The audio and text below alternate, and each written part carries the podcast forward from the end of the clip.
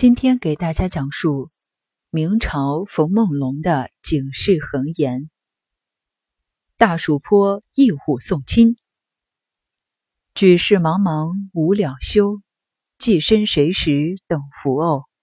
谋生尽作千年计，公道还当万古流。西下西洋谁把守？东流逝水绝回头。世人不解苍天意，恐使身心半夜愁。这八句诗奉劝世人公道存心，天理用事，莫要贪图利己，谋害他人。常言道：“使心用心，反害其身。”你不存天理，皇天自然不佑。昔有一人，姓韦，名德，乃福建泉州人士，自幼随着父亲。在绍兴府开个金银铺，那老头做人公道，立心颇清，为此主顾甚多，生意尽好。不几年，攒上好些家私，韦德年长，娶了邻近单裁缝的女儿。那单氏倒有八九分颜色，本地大户情愿出百十贯钱讨他做偏房，单裁缝不肯。因见韦家父子本分，手头活动，况有邻居，一夫一妻，遂救了这头亲事。和妻婚配之后，单裁缝得病身亡，不是不上二年，韦老亦病故。韦德与浑家单氏商议，如今举目无亲，不若扶书还乡。单氏初时不肯，傲丈夫不过，只得顺从。韦德先将店中粗重家伙变卖，打叠行李，雇了一只长路船，择个出行吉日，把父亲灵书装载，夫妻两口下船而行。原来这艄公名叫张艄，不是个善良之辈，惯在河路内做些逃摸生意的，因要做这私房买卖，生怕伙计泄露，却寻着一个会撑船的哑巴做个帮手。今日晓得韦德轻盈多年，囊中必然充实。又见善事生得美丽，自己却没老婆，两件都动了火。下船时就起个不良之心，奈何未得其便。一日因风大难行，泊船于江郎山下。张烧心生一计，只推煤柴，要上山砍些乱柴来烧。这山中有大虫。时时出来伤人，定要韦德作伴同去。韦德不知是计，随着张烧而走。张烧故意弯弯曲曲，引到深山之处，四顾无人，正好下手。张烧砍下些丛木在地，却叫韦德打捆。韦德低着头，只顾捡柴，不妨张烧从后用斧劈来，正中左肩，扑地便倒。重复一斧向脑袋劈下，血如泉涌，结果了性命。张烧连声说：“干净，干净！来年今日，叫老婆与你做周年。”说罢，把斧头插在腰里，柴也不要了，忙忙的空身飞奔下船。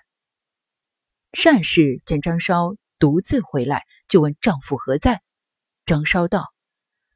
没造化，遇了大虫，可怜你丈夫被他嫌去了。亏我跑得快，脱了虎口，连砍下的柴也不敢收拾。单氏闻言捶胸大哭。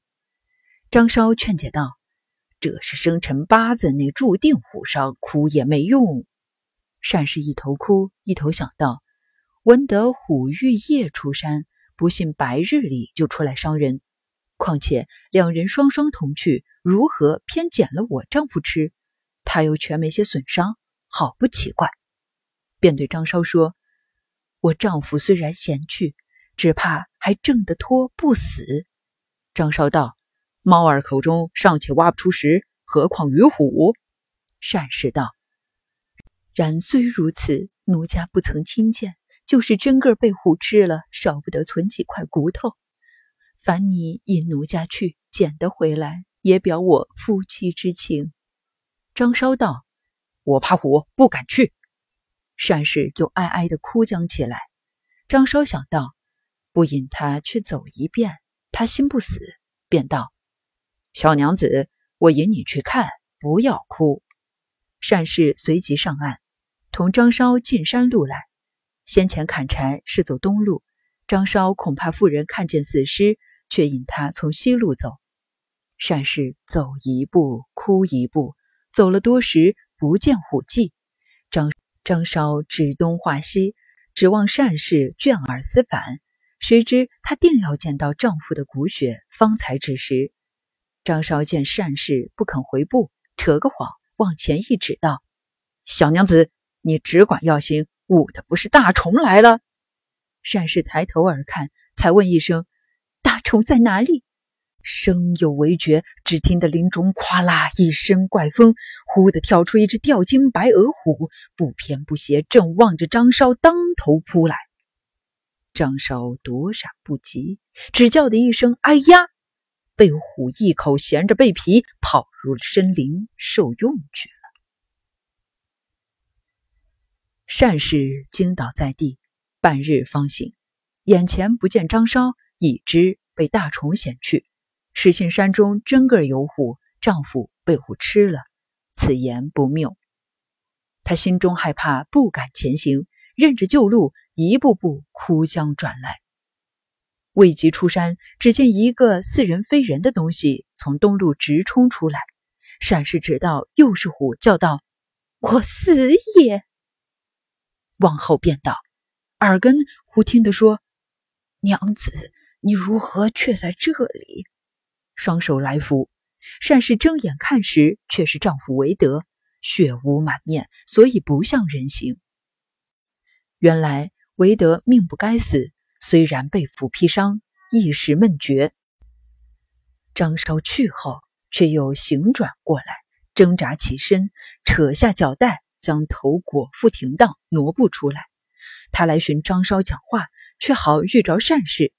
善氏还认着丈夫被虎咬伤，以致如此。听韦德诉出其情，方悟张稍欺心使计谋害她丈夫，假说有虎。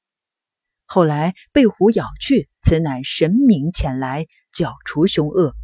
夫妻二人感谢天地不尽。回到船中，那哑巴做手势，问船主如何不来。韦德夫妻与他说明本末，哑巴合着掌。突然念出一声“南无阿弥陀佛”，便能说话，将张稍从前过恶一一说出。再问他时，依旧是个哑巴。此亦致意之事也。唯得一路向帮哑巴行船，直到家中，将船变卖了，造一个佛堂与哑巴住下，日夜烧香。唯德夫妇终身信佛。后人论此事。咏诗四句：伟言有虎，原无虎。虎自张稍心上生。假使张稍心地正，山中有虎亦藏形。方才说虎是神明前来剿除凶恶，此亦理之所有。看来虎乃百兽之王，至灵之物，感人力而渡河。扶高僧而护法，见于史传，种种可据。如今再说一个一虎知恩报恩，成就了人间一杰夫妇，为千古佳话。正是说时劫富生颜色，道破奸雄散党魂。